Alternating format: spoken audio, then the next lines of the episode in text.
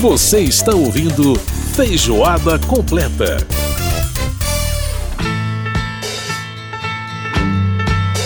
Estamos de volta com Feijoada Completa desta semana. Lembrando que você pode participar do nosso programa enviando e-mail para gente no rádio câmara.leg.br. Pode participar também através do WhatsApp 61 99978 9080. E você também pode ouvir o nosso programa né, pela Rádio Câmara aqui em Brasília, nos 96.9, ouvir através da internet no radio.câmara.leg.br.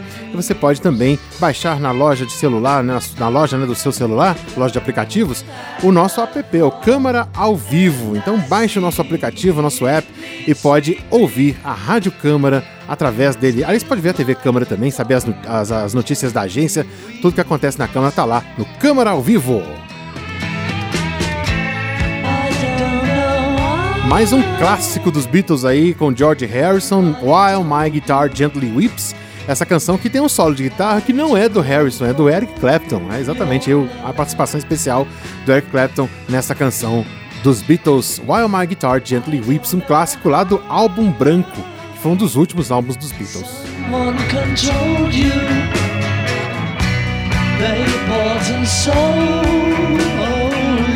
E agora, agora é hora da gente falar de cinema.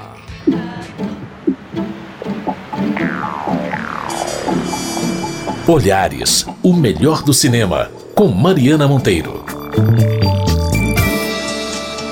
Mariana Monteiro participando mais uma vez aqui do Feijoada Completa, depois de mais de um ano e meio, aqui no estúdio da Rádio Câmara. Mariana, como está você? Tudo bem? Muito bom estar de volta a esse estúdio, né? Muito bom estarmos aqui juntos.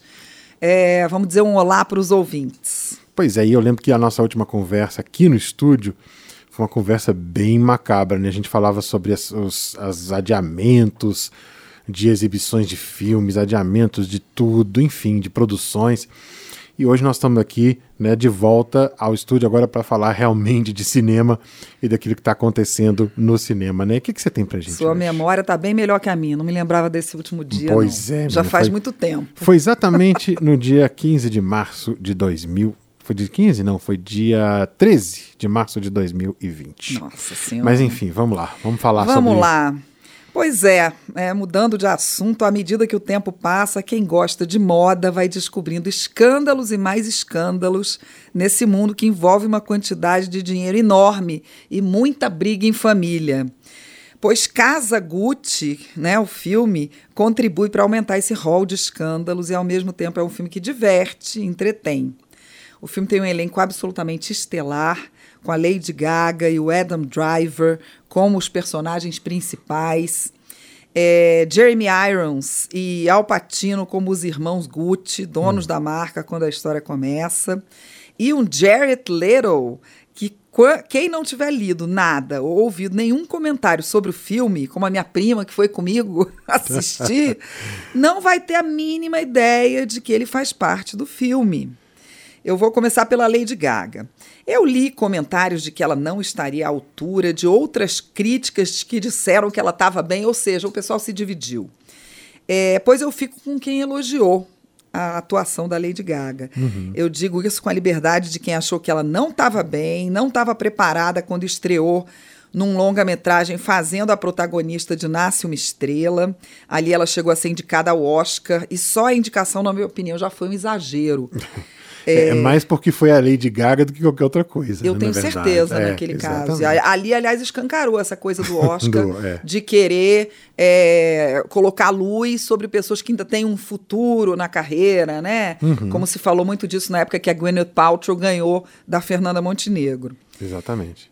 Pois ela, Lady Gaga, melhorou muito de Nasce uma Estrela para cá. Não sei se foi a direção. O Bradley Cooper era um diretor estreante, né, naquele outro filme. É e agora, em Casa Gucci, o diretor é ninguém menos que Ridley Scott, né?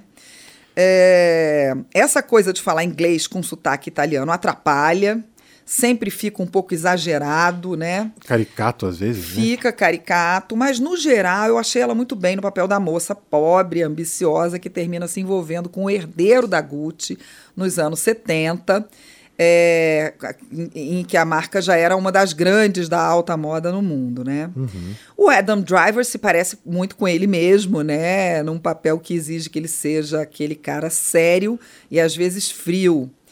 É, eu sou muito fã do trabalho dele e mais uma vez ele está ótimo como Maurizio Gucci. Gucci. Maurizio Gucci. Agora, quem chama a atenção mesmo no filme, Edson, é o Jared Leto. Ele está irreconhecível, como poucos, com uma camada enorme de próteses e maquiagem no rosto. E também é, deixaram ele careca, né? Então enfeiaram muito, envelheceram o belo ator que ganhou o Oscar de coadjuvante pelo transexual de Clube de Compras Dallas. Uhum. E ultimamente tinha interpretado, tinha interpretado Coringa na franquia Esquadrão Suicida, né? Uhum. Mas a atuação dele também chama muito a atenção, né? O filho do dono e administrador principal da Gucci, vivido pelo Alpatino, o filho era um designer exagerado, de modelos coloridos, que não conseguia ganhar a atenção do pai, nem do tio, nem de ninguém da família daquela marca ainda muito tradicional, que era a Gucci no final dos anos 70. Sim. E ele tá dramático, mas sem gritar, tá mais para choroso, tá super engraçado, né? Aliás, graça não falta no filme, é, muito também por causa da personagem da Lady Gaga. Sempre muito irreverente, é, e do Al Pacino, que se encanta com aquela moça autêntica e ambiciosa né? Já deu para entender um pouco da trama, né? Uhum. Mas eu vou ser um pouco mais objetiva. No fim dos anos 70, uma moça que trabalha como secretária na empresa de caminhões em que o pai trabalha, vai a uma festa com um amigo e conhece por acaso o herdeiro da marca Gucci.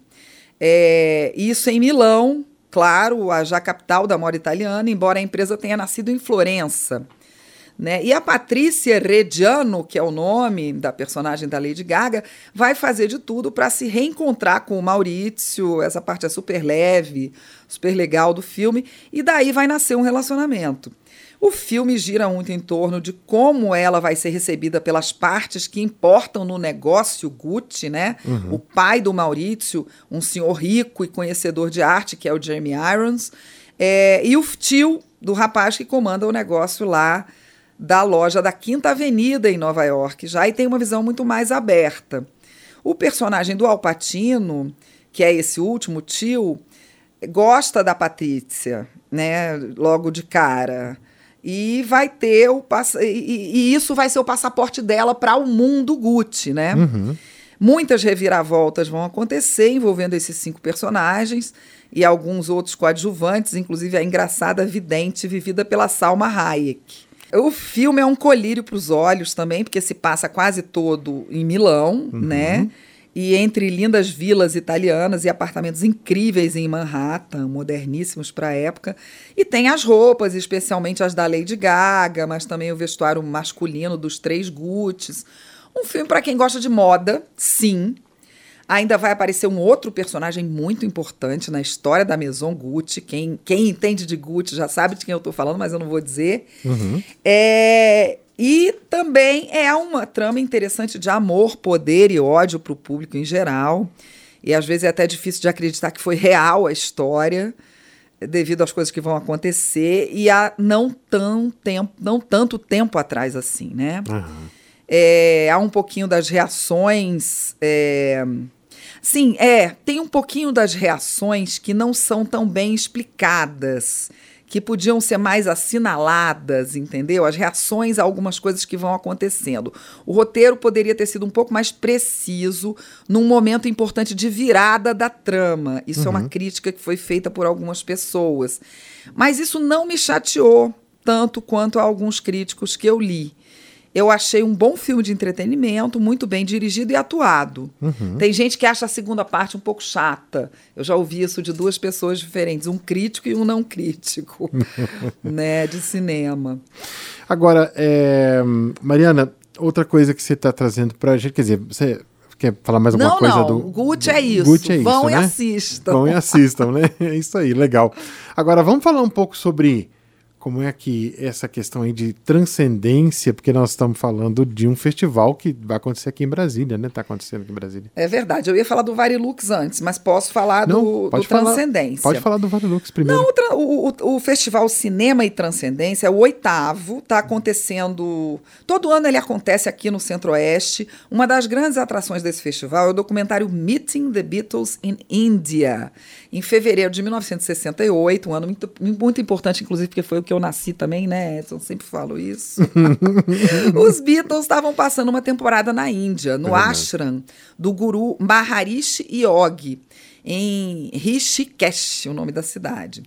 Aprendiam meditação transcendental e compunham dezenas de músicas, muitas delas entrariam no álbum branco, que seria o próximo. Exato. Obladi Oblada e The Inner Light foram algumas das canções compostas lá. E imagina a riqueza das imagens captadas na borda do rio Ganges, né? É, e assim, olha que loucura. O, a pessoa que resolveu fazer o documentário era um, um cineasta que estava lá. Ele estava lá nesse ashram também. E ele, vendo que os Beatles estavam lá, resolveu fazer e, e, é, captando essas imagens e é, depoimentos ali mesmo, né? É, e terminou que anos depois, muitos anos depois, né?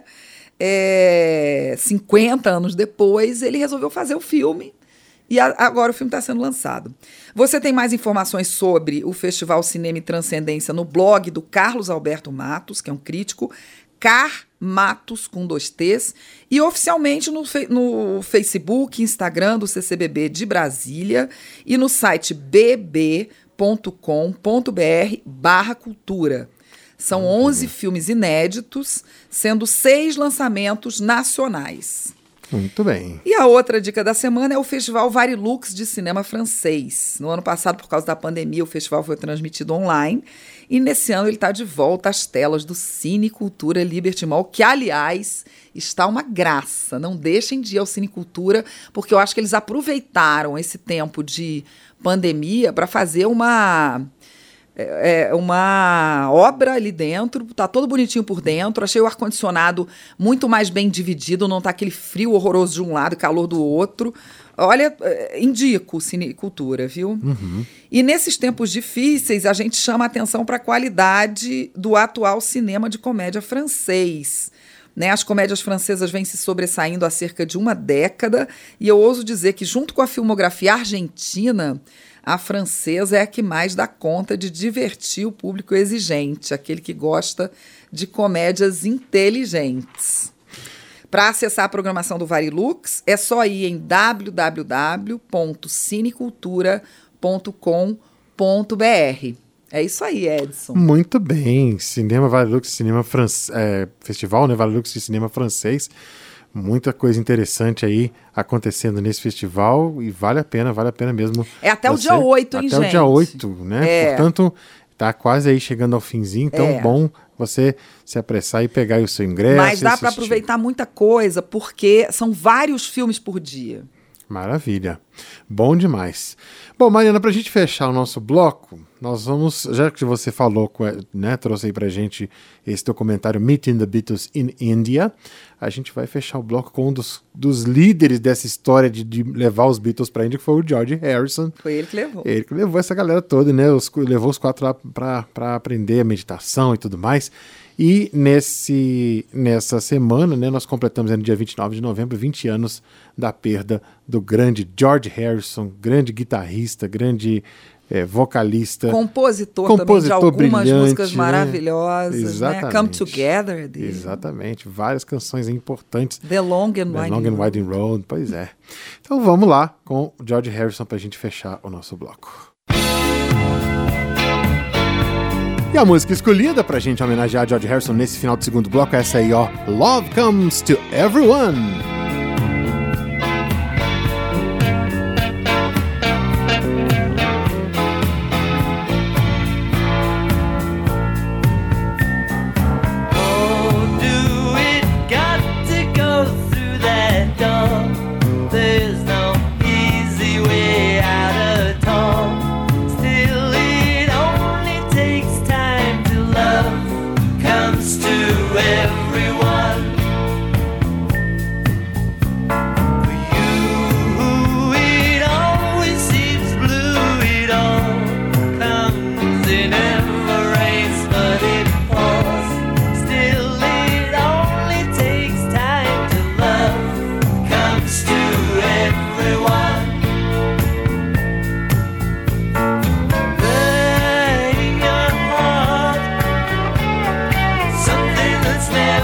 changing.